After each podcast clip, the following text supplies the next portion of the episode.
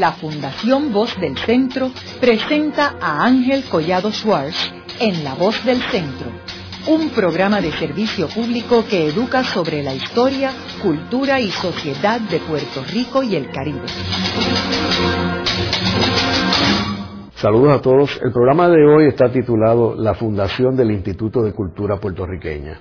Y hoy tenemos como nuestro invitado al doctor Ricardo Alegría, el fundador del Instituto de Cultura Puertorriqueña. Como sabemos, el Instituto de Cultura Puertorriqueña fue fundado en 1955.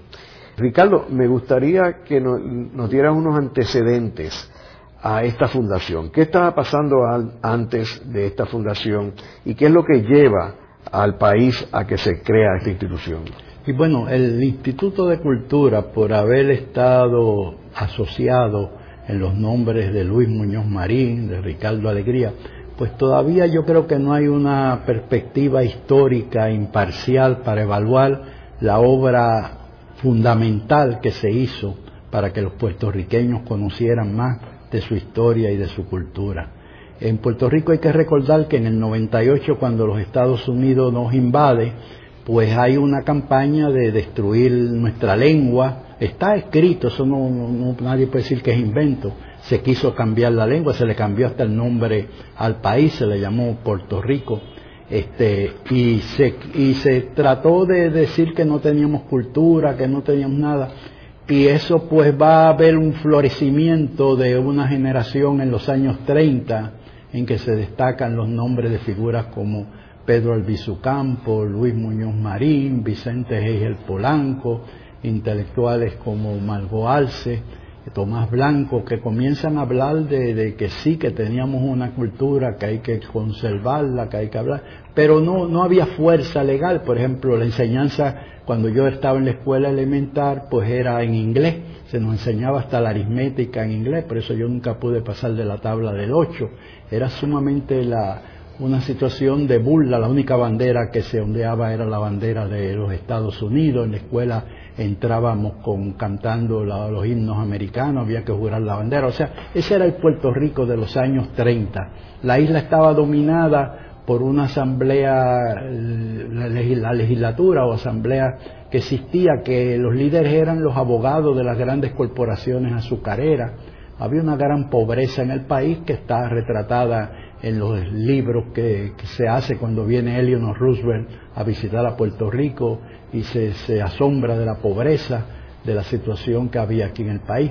Pero finalmente en el 40 es otro hecho histórico que tampoco todavía no tenemos perspectiva para evaluar lo que cambia la sociedad puertorriqueña. Para dar un ejemplo nada más, una sirvienta en los años 30 ganaba 6 o 8 o 10 dólares mensuales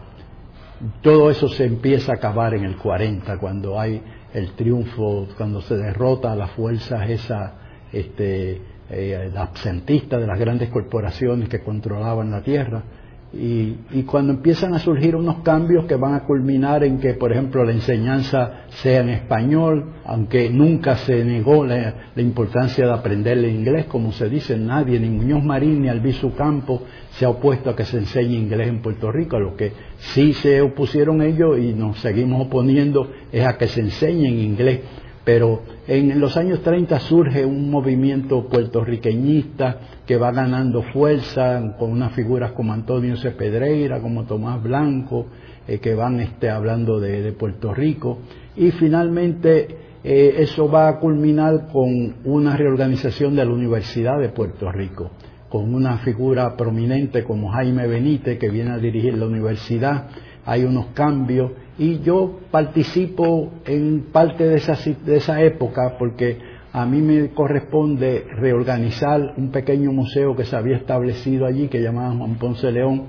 convertirlo en un museo por mis estudios de antropología, un museo antropológico que llamé Museo de Antropología, Historia y Arte. Y ahí hago las primeras exposiciones retrospectivas que se hacen en Puerto Rico de Campeche, de Oyer. Ahí muchos puertorriqueños van a descubrir quiénes son esos dos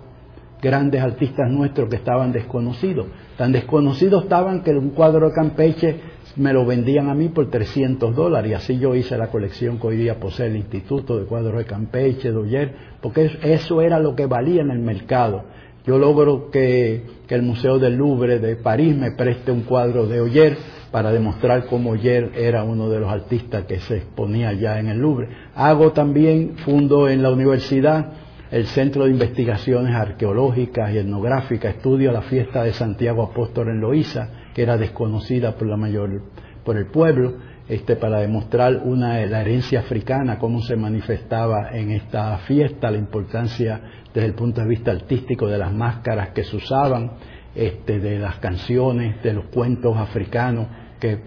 había recogido, eh, las excavaciones arqueológicas que se hacen por primera vez en grande para el puertorriqueño, eh, las excavaciones que hago en, la, en Luquillo, en Loíza, se hacen exposiciones que atrae la atención del país a ver la herencia esa indígena que teníamos que estaba en gran parte desconocida. Eh, se adquieren por la universidad y más tarde lo va a hacer otras instituciones, las colecciones arqueológicas que eran privadas, como la colección de Hosto, la colección de, de Junghans, la colección de Montalvo Benal, y el país va redescubriendo esa historia eh, que, tenía muy opacada, muy olvidada de lo que había. Y eso va a culminar ya con la época en que Luis Muñoz Marín es el gobernador electo, por primera vez los puertorriqueños vamos a elegir nuestro gobernador,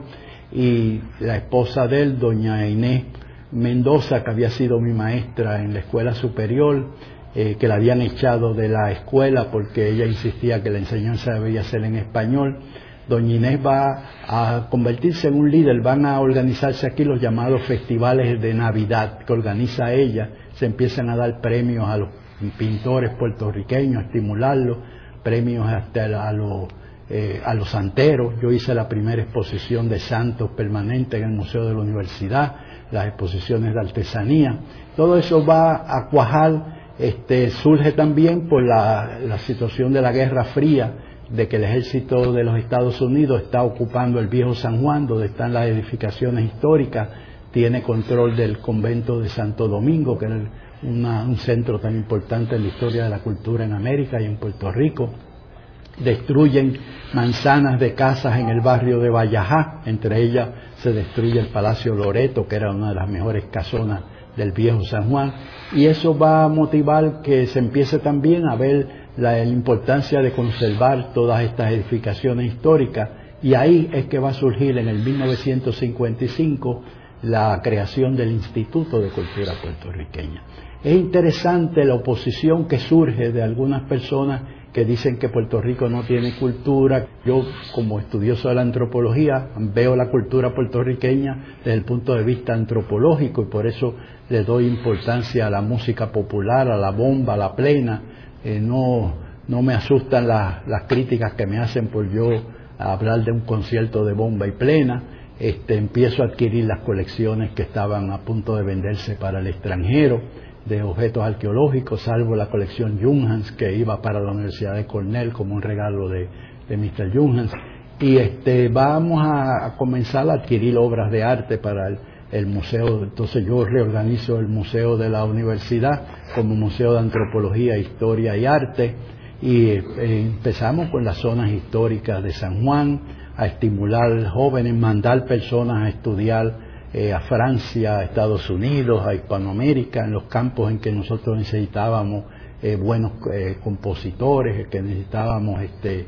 músicos, que necesitábamos este, cantantes. O sea que gran parte de las figuras que hoy día florecen en el campo de la cultura, pues fueron este, eh, creación de, ese momento del instituto. Aquí, por ejemplo, se perdieron, yo diría, cientos de jóvenes que tenían un talento para las artes, pero no había escuela de artes plásticas. Aquí lo que había eran algunos profesores que enseñaban pintura, como este, don Miguel Pou y otros, pero por, el instituto establece la primera escuela de artes plásticas de Puerto Rico, de la cual están saliendo algunos de los principales artistas de Puerto Rico. Eh, también se establecen centros culturales en los pueblos para que la actividad cultural no se limitara como se limitaba entonces a la universidad y al Ateneo, sino que también en los pueblos pequeños pudieran tener un concierto del, vamos a decir, de los hermanos Figueroa, o pudieran tener una exposición de arte de Lorenzo Mar o de Tufiño, como se empiezan a llevar. Adquirimos hasta un museo rodante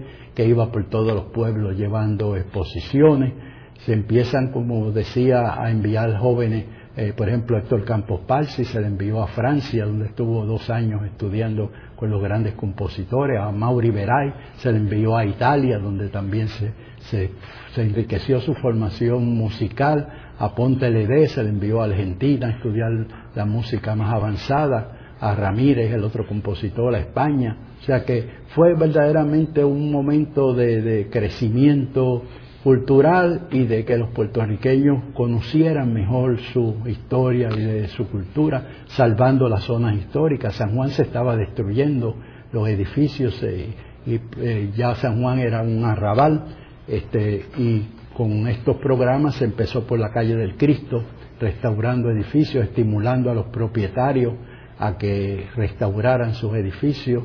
toda esa obra y muchas cosas que los festivales de teatro, los festivales de, música, eh, devolverle al país el, cuatro que estaba desapareciendo, estimulando, yo traje a Francisco López Cruz, que estaba en España estudiando, para que me, me escribiera para el instituto un método de cómo tocar el cuatro, y después estimulamos a los artesanos con premios a construir cuatro. Toda esa labor eh, que es la que le ha dado al país un mayor conocimiento de su historia y de su cultura. Ricardo, yo quisiera volver otra vez a los inicios del Instituto de Cultura y la mecha que eh, lanzó eh, que se fundara esta institución. Quizás como trasfondo para nuestro radio escucha, yo quisiera mencionar que el Partido Popular cuando se funda en el 1938, el liderato viene del Partido Liberal, que era un partido independentista. Y en realidad al fundarse el Partido Popular, pues sustituye al Partido Liberal y se convierte en un partido independentista que en el 40, que es lo que decía Ricardo, pues eh, Muñoz Marín pues logra la presidencia del Senado. Y luego pues en el 46 eh, hay una diferencia con, el grupo independentista a raíz del Congreso Pro Independencia y se funda el Partido Independentista Puertorriqueño.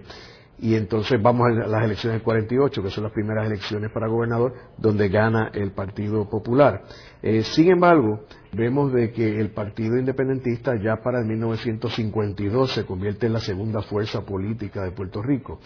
Y ahí es donde se crea el Estado Libre Asociado en el 52. ¿Tú dirías que estos eventos, el hecho de que el Partido Popular había sido independentista y se había salido de respaldar la independencia, surge el Partido Independentista, que esto había sido una movida para poder dirigirse a ese grupo de independentistas dentro del Partido Popular? No, no, yo no, no creo, este, digo, el Partido eh, Popular no solamente viene de del Partido Liberal, sino que el Partido Liberal viene del Partido Unión de Puerto Rico, que a su vez eran partidos donde la independencia estaba en la plataforma.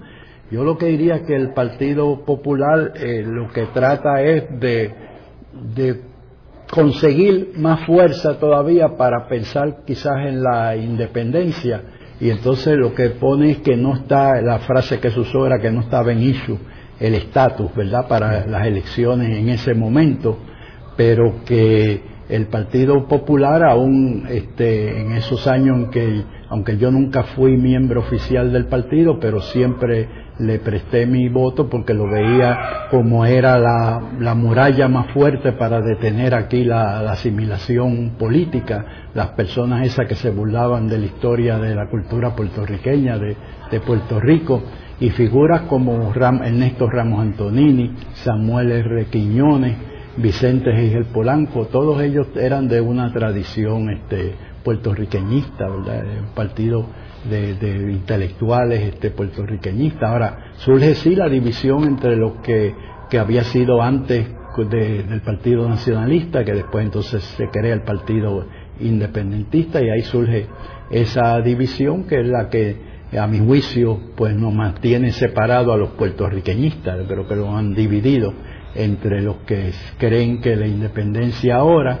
y los que creen en un Estado libre asociado vinculado a Estados Unidos, pero con soberanía puertorriqueña. Es más o menos la, división que, existe y que nos mantiene, porque cada vez que ha habido un asunto en que los puertorriqueñistas se unen, somos la mayoría. Ricardo, ¿y quién fue el autor de la legislación de la creación del, instituto? Bueno, la, yo diría que eso surge de conversaciones este, en la fortaleza. Doña Inés fue, Doña Inés fue una gran admiradora de Albizu Campo, estuvo muy vinculada con Albizu, ella me, me contaba mucho de su amistad con Alviso en los años 30. Este, Doña Inés tuvo una gran influencia, yo siempre digo que Doña Inés era la conciencia puertorriqueñista de, Muñoz Marín. Ella me defendió mucho eh, cuando los ataques a la creación del instituto, porque había grupos en el Partido Popular que alegaban que por crear el instituto se estaban perdiendo votos, este, porque se estaba hablando mucho de la puertorriqueñidad.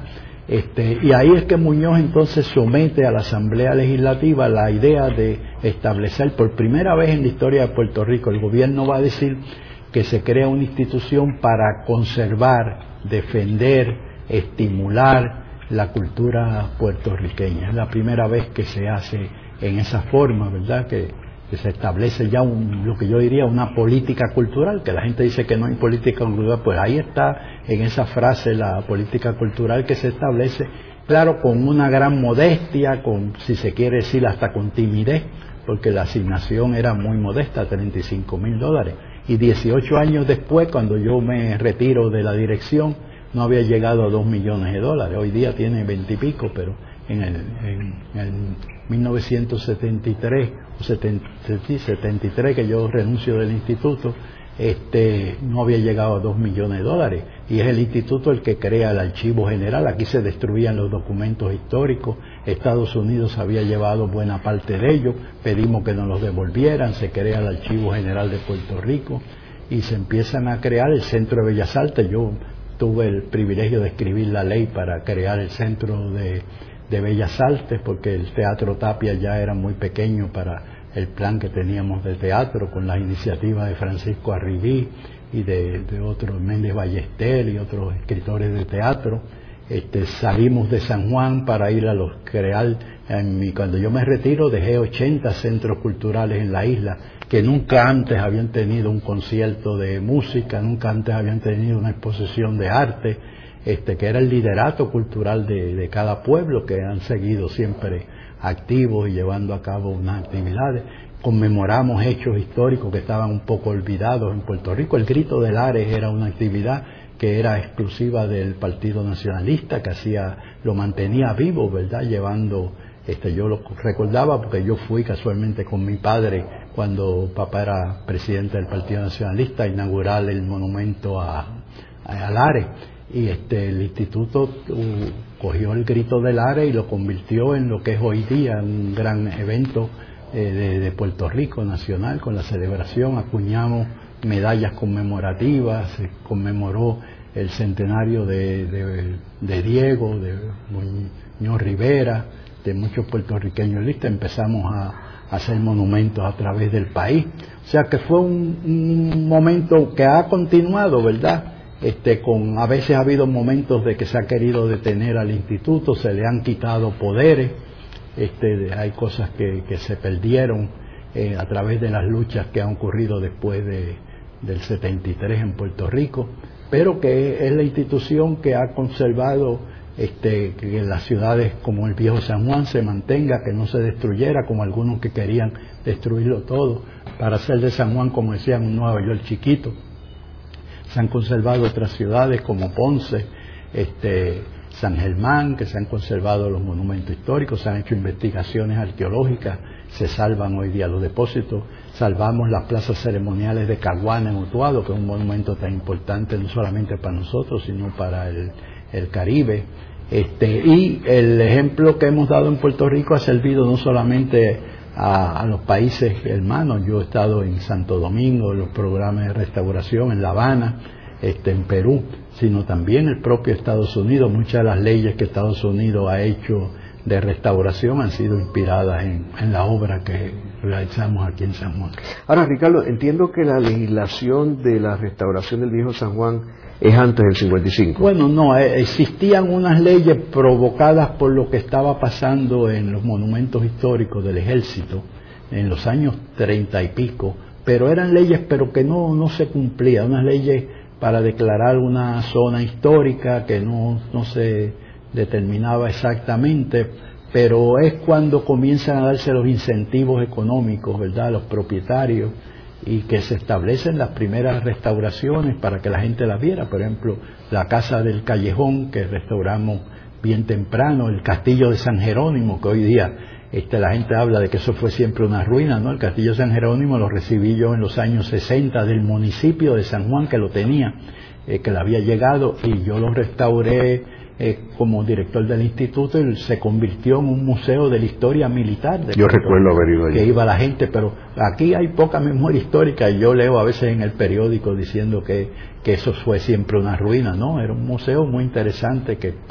desde los ataques de los indios caribes, los ataques de Drake y los uniformes que se usaban, las banderas, todo eso se hizo en el castillo de San Jerónimo, igual que en Portacel hicimos un museo de arte religioso, Museo de la Familia. O sea, son eh, ejemplos que no es que los inventáramos nosotros, eso se había hecho en otros países hermanos que ya tenían soberanía. Son ejemplos de, la actividad de cuando uno está orgulloso de, de su historia, de su cultura, pero que se le había negado a los puertorriqueños.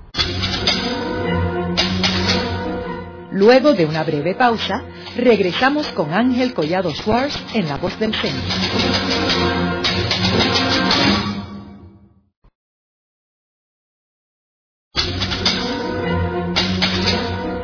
Regresamos con Ángel Collado Schwartz en La Voz del Centro. Continuamos con el programa de hoy titulado La fundación del Instituto de Cultura Puertorriqueña en 1955. Hoy con nuestro invitado, el fundador del instituto, el doctor Ricardo Alegría. Ricardo, estabas hablando sobre los distintos museos que ha creado el instituto. Sí, eh, pensaba que los puertorriqueños tenían necesidad de, un, este, un conocimiento más de su historia y de su cultura y que a través de estos museos podíamos, no había ningún museo en Puerto Rico, lo único que había en esa época era el que yo dirigía en, la Universidad de Puerto Rico. Sí que hicimos un museo de la familia puertorriqueña para ilustrar cómo una familia de clase media alta vivía en el viejo San Juan con el tipo de mobiliario. Hicimos lo de Portaceli, la iglesia de Portaceli, como museo de arte religioso con imaginería, algunas de ellas. Hicimos este el Museo de, la Arquitectura, una galería para ilustrar también ejemplos de la arquitectura sanjuanera y del resto de, Puerto Rico. En Caparra, conjunto a las, eh, rescavamos las ruinas que estaban totalmente abandonadas, la convertimos en un parque y allí se hizo un pequeño museo para ilustrar la historia de la conquista y colonización, de la cultura indígena. También se hizo este otros museos en, San Juan. Yo hice un museo del niño, pero eso lo destruyeron una de esas administraciones pasadas. Este, el Museo de San Jerónimo, como de la historia militar de, de Puerto Rico y quedaron siempre en el deseo de seguir haciendo otros que no se han hecho todavía. Aquí hay necesidad de hacer el Museo de la Historia de Puerto Rico, que yo había en la Universidad de Puerto Rico hecho las primeras exposiciones sobre Betance, sobre el grito del Ares, sobre la abolición de la esclavitud, pero todo eso requiere que en el futuro se haga un, un museo de la historia de Puerto Rico. Ricardo, también recuerdo que el instituto ha hecho una cantidad de publicaciones, muchas de ellas que no, no existían en Puerto Rico. Sí, había mucho, nosotros quisimos que se conociera parte de esa literatura, por ejemplo, el libro, el, libro mejor de más información sobre Betance era lo que había escrito el, el, escritor puertorriqueño Bonafú y ese libro casi era desconocido en Puerto Rico te digo esto porque a mi casa papá tenía ese libro y iba a Pedreira y otros escritores a pedirle prestado ese libro a papá. Pues ese fue uno de los primeros libros que publicamos en el instituto para venderlo a un dólar. Es el libro de Betance de Luis de Bonafú. Y entonces de obras de, Muñoz Rivera, de Mariano Abril, de Luis Llorén Torres, de José de Diego, este, todas esas obras de escritores nuestros, de novelistas, se hizo la revista del Instituto de Cultura, que es una enciclopedia de cultura puertorriqueña, donde también intercalábamos láminas a color de pinturas de Oyer, pinturas de Campeche, de Miguel Pou, de otros artistas este, puertorriqueños. Iniciamos eh, primero unos talleres para adiestrar a este jóvenes que bajo la dirección de Omar se forman los grabadores eh, como Alicea, el propio eh, Marín, va también a estudiar allí este vitrales con este el profesor este holandés más también este se van a, crear un taller de escultura con Compostela donde se forma Batista López del Campo que eso más tarde pues lo vamos a, ampliar en la escuela de artes plásticas donde se están formando los artistas. O sea, es una verdaderamente revolución cultural y ha sido una obra muy grande y que yo me llena de satisfacción de que ha contribuido a través de esas publicaciones, este, de esas actividades que se han hecho, este, que los puertorriqueños conozcamos un poco más de nuestra historia, de nuestra cultura, que estemos más orgullosos de, de ser puertorriqueños. Claro que es mucho más lo que se podía haber hecho, pero hubo las limitaciones económicas, ha habido las limitaciones políticas, este, pero se ha hecho una labor, por ejemplo, hicimos la, porque el instituto eh, también gestionaba legislación, por ejemplo, la legislación para dar los nombres de puertorriqueños ilustres a edificios y demás, parte del instituto, para evitar que pasara lo que pasó en Levitown, que a una ciudad, el hombre que la construyó le puso su nombre, pues eso fue legislación, así pudimos dar el nombre de de Muñoz eh, Rivera Escuelas o de José de Diego o de José Celso Barbosa o de este Campeche. A, a muchas escuelas los nombres de aún nombres que eran tabú como Albizu Campo pues eh, fue ese comité que yo presidía que le dio el primer por primera vez a una escuela de Puerto Rico en Levitado el nombre de, de Albizu Campo este, de exposiciones de artistas puertorriqueños. Llevamos fuera de Puerto Rico la primera exposición de arte puertorriqueño que se presentó en Estados Unidos, la llevó el instituto al Riverside Museum y después conseguimos hacerla también en el Museo Metropolitano de, Nueva York. Este, o sea, que ha sido una labor que ha, ha tenido verdaderamente un impacto en el puertorriqueño y yo pues me llena de orgullo ver familias puertorriqueñas que vienen de Nueva York o que vienen de los pueblos de Puerto Rico a caminar por el viejo San Juan, a retratarse con los edificios históricos, este, que, con tanto trabajo que nos costó para que, que, se pudieran conservar, que se pudieran mantener, frente a aquellos que, que decían que la modernidad obligaba a que se demolieran, que estaban deteniendo el progreso, pues hoy día pues nos queda esa satisfacción de ver toda esta labor. El instituto ha seguido creciendo. Yo hace más de 30 años que me retiré del instituto, o sea que no soy responsable ni por todas las cosas buenas que han hecho ni por las cosas malas que pudieran haber hecho, pero que sigue se sigue manteniendo como una institución importante en la historia y cultura de Puerto Rico. Yo creo, Ricardo, que uno de los elementos más importantes o las contribuciones más, más marcadas del instituto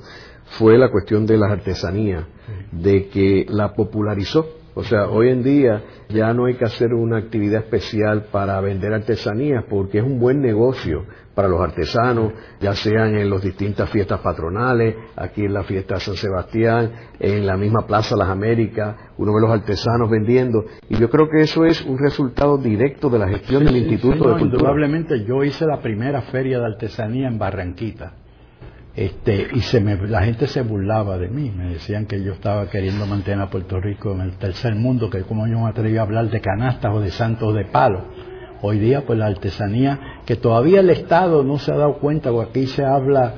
se dice mucho cuando se establece una fábrica que el Estado aporta a veces en préstamo millones de dólares. Cuando tú preguntas cuántos empleados tiene esa fábrica, ah, va a tener 10 empleados para empezar hay miles de familias puertorriqueñas hoy día que viven de las artesanías, porque las artesanías se han impuesto, hay, todas, ferias en todos los pueblos, en las universidades, y el país hoy día conoce esa riqueza. Y las artesanías para mí como estudioso de la antropología son muy importantes porque a través de ella uno ve el mestizaje racial, ve las artesanías que tienen una raíz con los taínos, los trabajos de higuera, ve las artesanías que tienen una raíz con África, con las máscaras que se hacen, o que tienen con una raíz española de los santos. Esto, o sea que los instrumentos musicales, por ejemplo, el cuatro estaba desapareciendo en Puerto Rico y yo decidí entonces que el cuatro era nuestro instrumento nacional y para primero quise averiguar si todavía había artesanos que fabricaban cuatro y cuando descubrí que sí a través de un concurso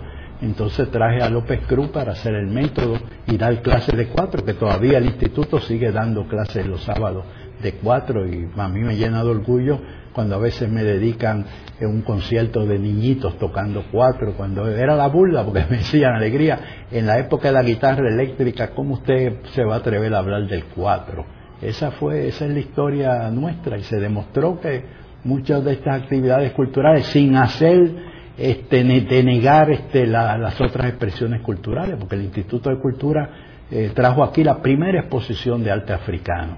que la presentamos. Trajo la exposición más grande que se ha hecho en Puerto Rico de pintura de grandes maestros de Europa, que una de las grandes galerías de Estados Unidos nos prestó cuadros de, los grandes maestros este, de la pintura, un Manteña, este, un Greco, todo eso lo expuso el Instituto de Cultura y además enviando a nuestros jóvenes a estudiar a esas principales ciudades para conocer más del arte, pues hemos enriquecido la cultura, no es quedarnos este, estancados en la cultura puertorriqueña del siglo XIX, no, se debe conocer, pero debemos seguirla enriqueciendo y seguirla conociendo y, y por eso en Estados Unidos han reconocido la obra que hemos hecho aquí en Puerto Rico y yo participé mucho en Nueva York con la organización del desfile puertorriqueño, de darle sí un carácter puertorriqueñista para que los norteamericanos vieran con las exposiciones que se hicieron allá. Yo fundé en Nueva York el primer centro de Puerto Rican Studies en Lehman College, que ahora me dio un doctorado hace unos, años, este, donde se han formado muchos jóvenes puertorriqueños en el estudio de nuestra nacionalidad, de nuestra cultura. O sea que la obra del instituto todavía pues hay las divisiones esas nuestras, pero según van pasando los años y van surgiendo ya menos rencores y personalismo, este, se va viendo verdaderamente lo que significó el Instituto de Cultura en Puerto Rico. Ricardo, ¿y qué relación había entre el instituto y la División eh, de Educación a la Comunidad? Bueno, hubo mucha porque, por ejemplo, yo hice unas primeras películas documentales, me acuerdo cuando yo hice en el 48, antes de existir el instituto, yo hice la película de la fiesta de Santiago Apóstol. Eh, yo, la, yo escribí el libreto, pero la, firmó este eh, varios jóvenes que, no eran todavía eh, profesionales. Y se la llevé a la educación de la comunidad, a Jack Delano, para que él me la editara. Y Jack usó a Milcar Tirado, que era un joven que estaba allí estudiando, y ahí es que Milcar se inicia en edición de películas. Después, más tarde, yo escribí muchos de los libretos para las películas de educación, hice una sobre la, este, los santos, hice otra este, sobre arquitectura colonial, que las hacíamos con el instituto, entonces Educación de la Comunidad nos ayudaba. Una que yo estoy muy orgulloso es La Plena, que yo escribí también el libreto sobre La Plena, que es la historia pues de hasta cierto punto de la música, pero girando alrededor de La Plena. Eh, y tuvimos mucha vinculación con lo de La Plena, pues Educación de la Comunidad, donde estaba Omar y estaba Tufiño, hicieron ellos por su cuenta también este, en esos años el, el portafolio de la plena, igual que los ballets de San Juan. Los ballets de San Juan se habían fundado en el 54, un año antes, pero es el instituto el que le ofrece ayuda económica, una modesta ayuda. Y yo escribí muchos libretos para el ballet de San Juan, algunos cuentos folclóricos este, y leyendas puertorriqueñas. Los ballets de San Juan las van a presentar. Y en esa época el ballet de San Juan iba a las plazas de los pueblos a bailar igual que los Figueroa, que también los agrupa el instituto para que no se perdiera esa, ese conjunto musical tan valioso nuestro, lo llevaba por los pueblos para que oyeran la música puertorriqueña que, que llevaba y se hicieron grabaciones de música de Morel Campos, de Tavares, de Quintón, de Xavier, este, de Rafael Hernández, de Pedro Flores. O sea, la obra del instituto cubría todo porque fue una visión antropológica del mismo, ¿verdad? todos los aspectos de, nuestra cultura nacional se reflejaban los festivales de teatro puertorriqueño, que se convirtió de un teatro que era de aficionados, que era un teatro que no profesional, pues el instituto es el que establece ya un teatro profesional que se le pagaba al director, se le pagaba al autor, a los este, actores, a todo el mundo, y se presentaban los festivales de obras de de, de dramaturgos puertorriqueños, obra de Arribí, de Méndez Ballestel, de todos los principales este, escritores nuestros. Y después recuerdo también que había un festival de teatro internacional donde se utilizaban las compañías puertorriqueñas de teatro con actores puertorriqueños. Sí, por eso ese casualmente se lo inventé yo. Este, hubo una gran oposición al Festival de Teatro Puertorriqueño porque muchas personas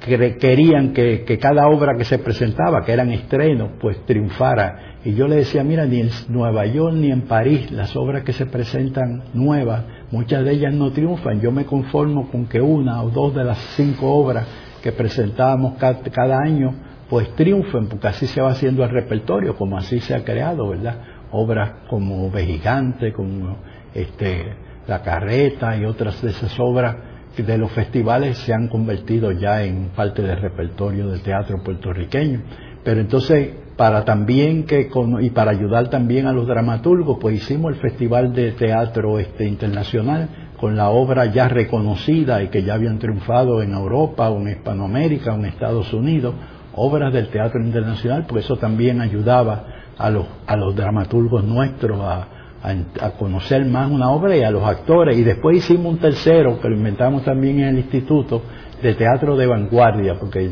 descubrimos que algunas de las obras eran obras que eran para un público más selecto, más minoritario. Hicimos que después se lo entregamos al Ateneo, porque el Ateneo tiene un teatro más pequeño,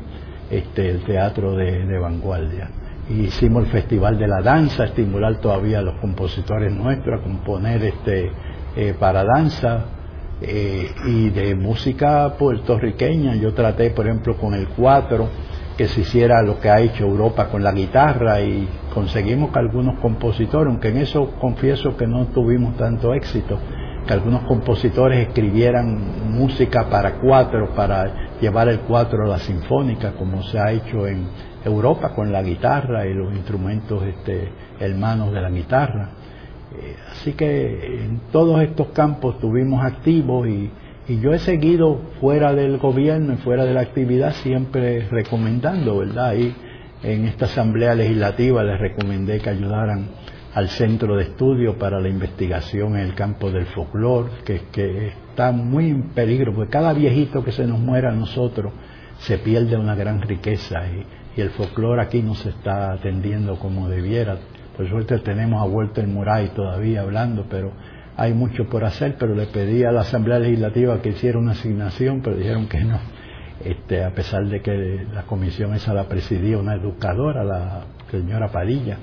Este, así que eh, la lucha es difícil porque la cultura, como me decía un buen amigo mío político, Ricardo, la cultura no da voto. Y decía, a mí nadie me pide, me pide cultura, me piden eh, cada una alcantarilla, cada una carretera, pero y por esa razón pues a veces es difícil conseguir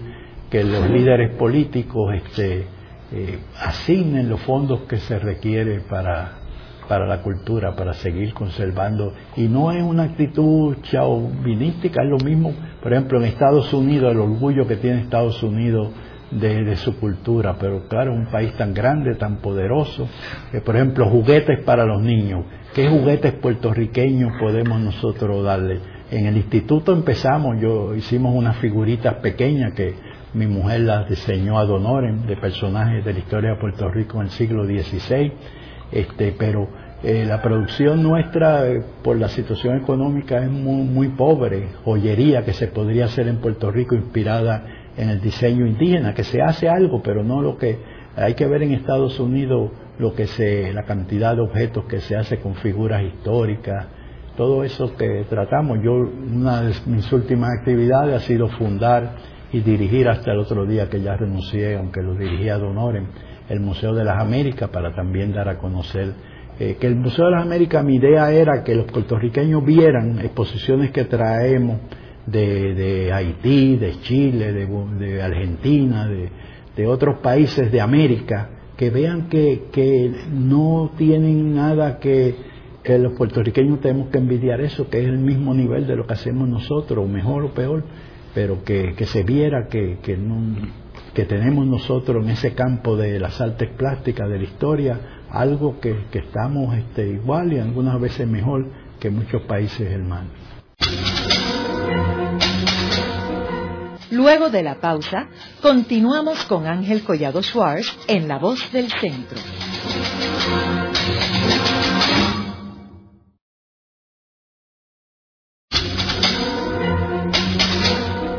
Regresamos con Ángel Collado Schwartz en La Voz del Centro. Continuamos con el programa de hoy titulado La fundación del Instituto de Cultura Puertorriqueña en 1955. Hoy con nuestro invitado, el fundador del instituto, el doctor Ricardo Alegría. Ricardo, como sabemos, en la Universidad de Puerto Rico tenía una visión que defendía el occidentalismo, mientras que el Instituto de Cultura Puertorriqueña defendía la cultura puertorriqueña. ¿Cómo estos dos conceptos se armonizaban dentro de la política cultural del Partido Popular? Bueno, la realidad es que cuando se crea el instituto, la universidad no lo vio con mucho este, aprecio. Y yo lo entiendo porque la universidad era el centro cultural de Puerto Rico y el instituto viene a, cubrir ciertos aspectos que hasta ese momento era la universidad la que lo, lo regía todo en Puerto Rico. Entre la universidad y el Ateneo estaba todo lo de cultura en Puerto Rico. Con la creación del instituto y con la visión que le queríamos imponer, la antropológica, que nos extendíamos a todas las manifestaciones culturales, pues hubo cierto resentimiento y hubo cierta diferencia. Por ejemplo, para darte un ejemplo, cuando en, Estados Unidos, en parte siguiendo lo que habíamos fundado, porque en, algo,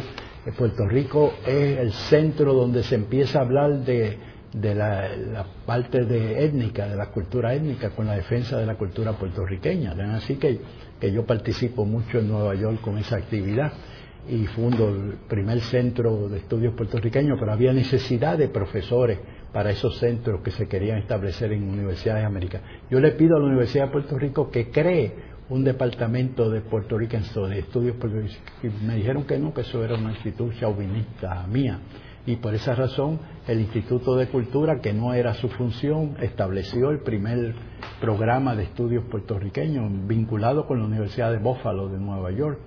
Este, pero después de, han pasado los años y la universidad pues ha, establecido ya una colaboración muy buena con el Instituto de Cultura puertorriqueña este, ya han ampliado, porque cuando yo estudiaba en la universidad había nada más que dos cursos de cultura puertorriqueña, Historia de Puerto Rico, que lo daba mi maestro Rafael W. Ramírez, y Historia de Puerto Rico del siglo XIX, que lo daba, este, no, de, perdón, de literatura puertorriqueña, que lo daba Lidio con Monclova. Eh, ya hoy día la universidad pues tiene un, departamento de historia que van ahondando eh, y de ciencias sociales, pero en esos años del 55 no, la universidad no, no había nada y se interpretaba que era eh, chauvinista, había una visión de, los grandes libros, de la cultura universal, de la cultura internacional y universal, como se dice, que me, yo he tenido varias polémicas sobre eso de, de la cultura universal y de la pintura universal. Y digo, que la cultura universal no existe, lo que existe es la cultura excepcional nacional que se vuelve universal pero nadie, este, los grandes pintores universales, como vamos a decir Cézanne, Cézanne lo que pinta es los personajes de Francia, el paisaje francés. Ahora lo hace con tal excelencia que eso se vuelve universal y le gusta a un japonés o un chino o un africano. Y en el caso nuestro es igual, la, poesía de Llorén Torres, la poesía de Juan Antonio Corregel, pues es excepcional y eso le gusta a otras personas aunque no sean de nuestra nacionalidad. Pero eso de querer ser universal y dar el salto y hacer una cosa que no tenga unas raíces, porque toda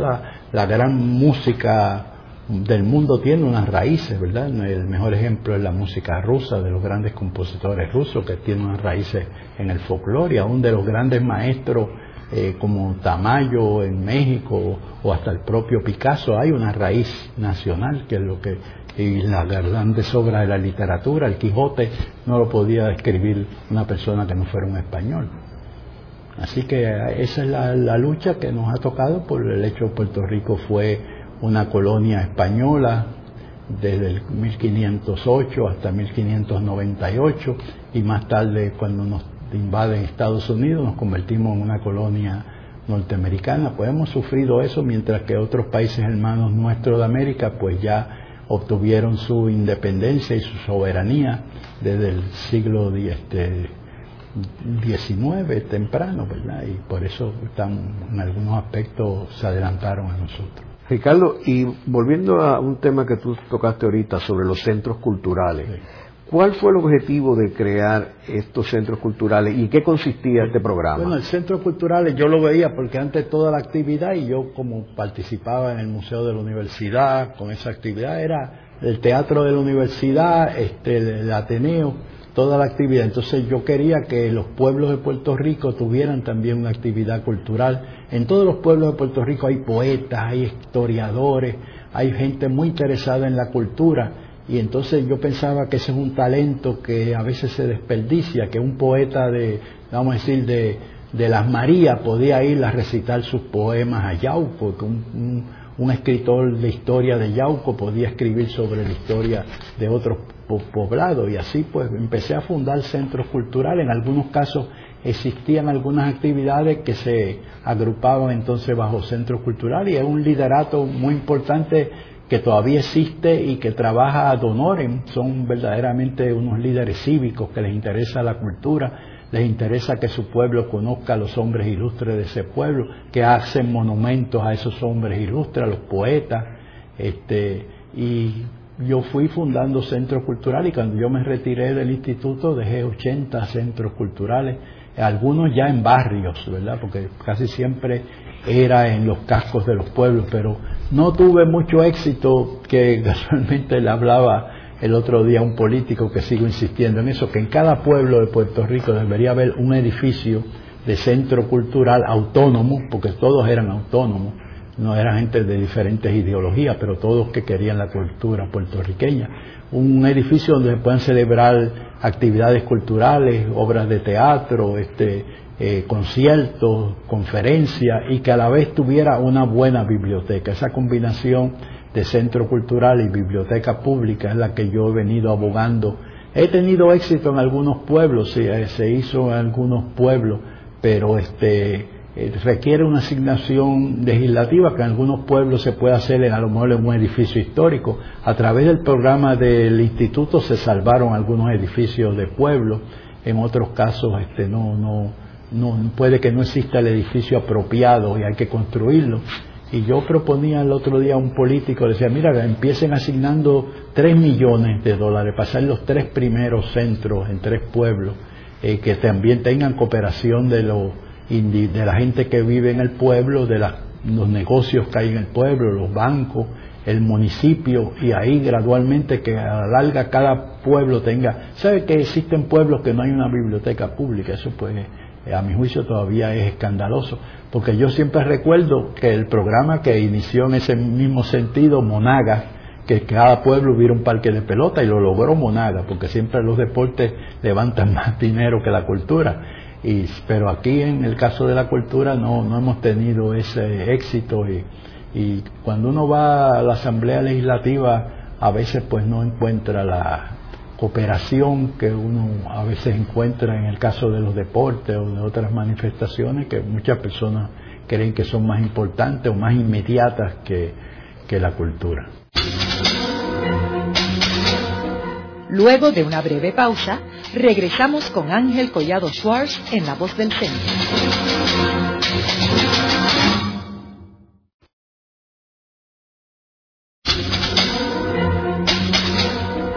Continuamos con la parte final de La Voz del Centro con Ángel Collado Schwartz.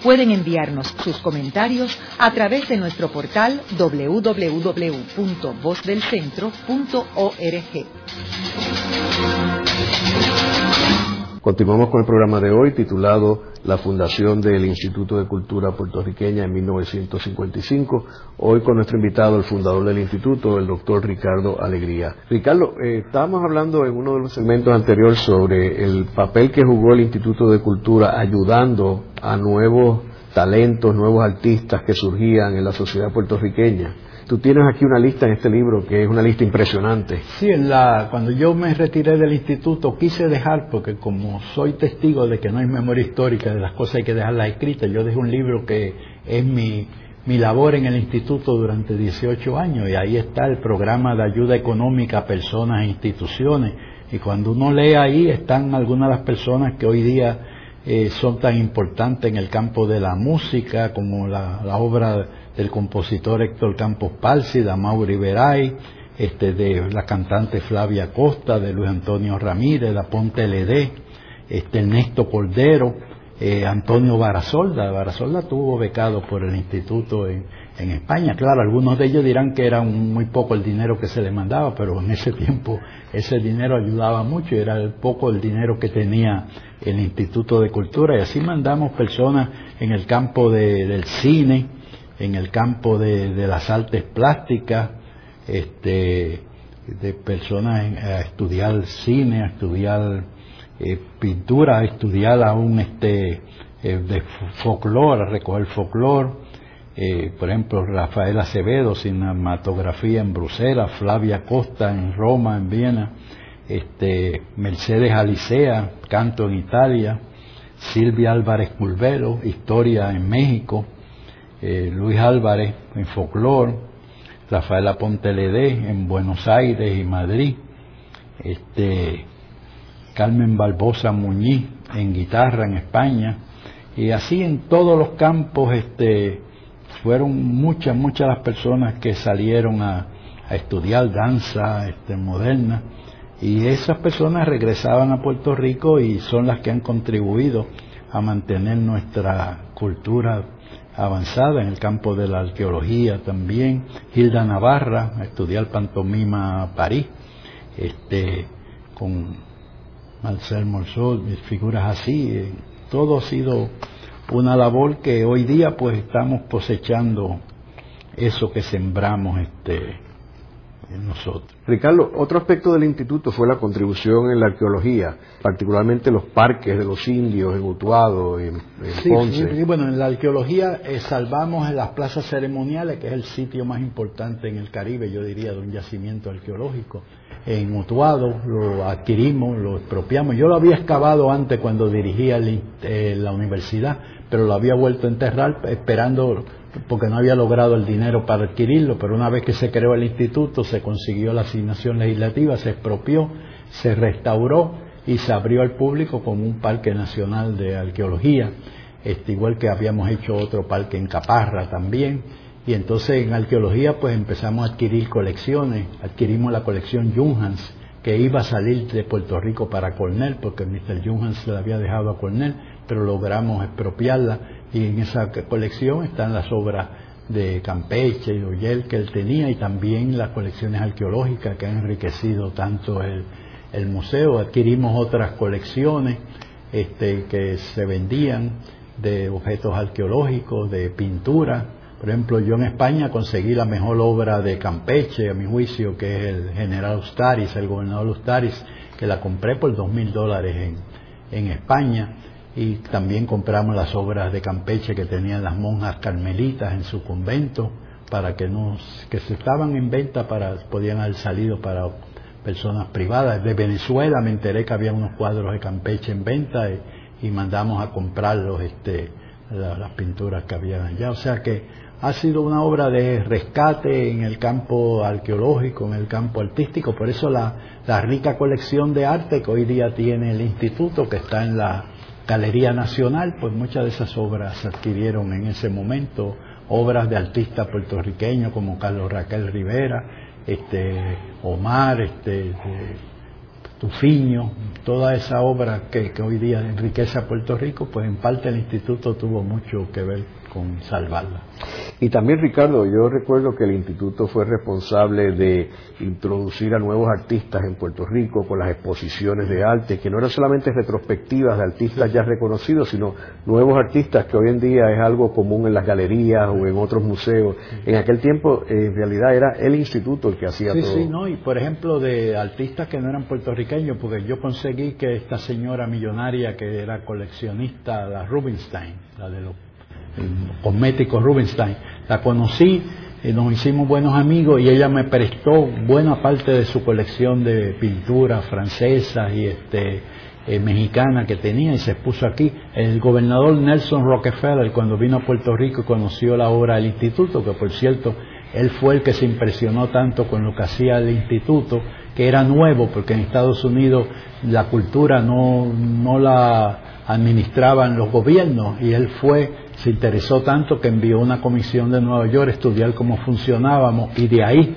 este, él fundó la primer consejo de, arte de Nueva York, que ahí fue que otros estados copiaron lo de Nueva York, pero lo de Nueva York salió de aquí de Puerto Rico. Y también se llevaban, por ejemplo, grupos como Areito, que se llevaban fuera de Puerto Rico. Sí, bueno, Areito fue fundado por el Instituto de Cultura, pues yo quise que se hiciera un ballet folclórico, tuve alguna dificultad, finalmente envié a a Irene McLean, que tenía un grupito de baile, que fuera a México a estudiar cómo funcionaba allí el ballet folclórico de México. Y de ahí surgió Areito, que entonces hicimos investigación con, eh, sobre la música puertorriqueña, sobre los bailes. Eh, Nidia Río, una folclorista nuestra, contribuyó mucho con investigación sobre los bailes tradicionales. Mi esposa diseñó el vestuario ad honorem para los ballets de, de San Juan yo escribí algunos de los libretos de los ballets, como el de La Plena, el de cuando las mujeres quieren a los hombres, este, el de los, indios, todo eso, porque llevaba el ballet, el baile y a la vez llevaba un mensaje este, cultural también fundamos Poesía Coreada para que se conociera la poesía de Llorenza, de Corregel, la de nuestros poetas, pero con una, actividad dramática, no meramente una recitadora que se parara allí. la Poesía Coreada la fundó también el instituto, que es, es algo que, se ha, llevado a otros países de América, que lo han copiado, en propio Santo Domingo, porque era Maricú Ornés, dominicana, que aceptó la, lo que yo le proponía que se hiciera y así se, hizo lo de poesía coreana y se hizo también un grupo de teatro infantil, Arlequín, se hizo un teatro de marioneta que yo escribí muchos cuentos para, para ese festival. O sea que ha sido una actividad, actividad por la visión antropológica que le dimos a la cultura que, que trascendió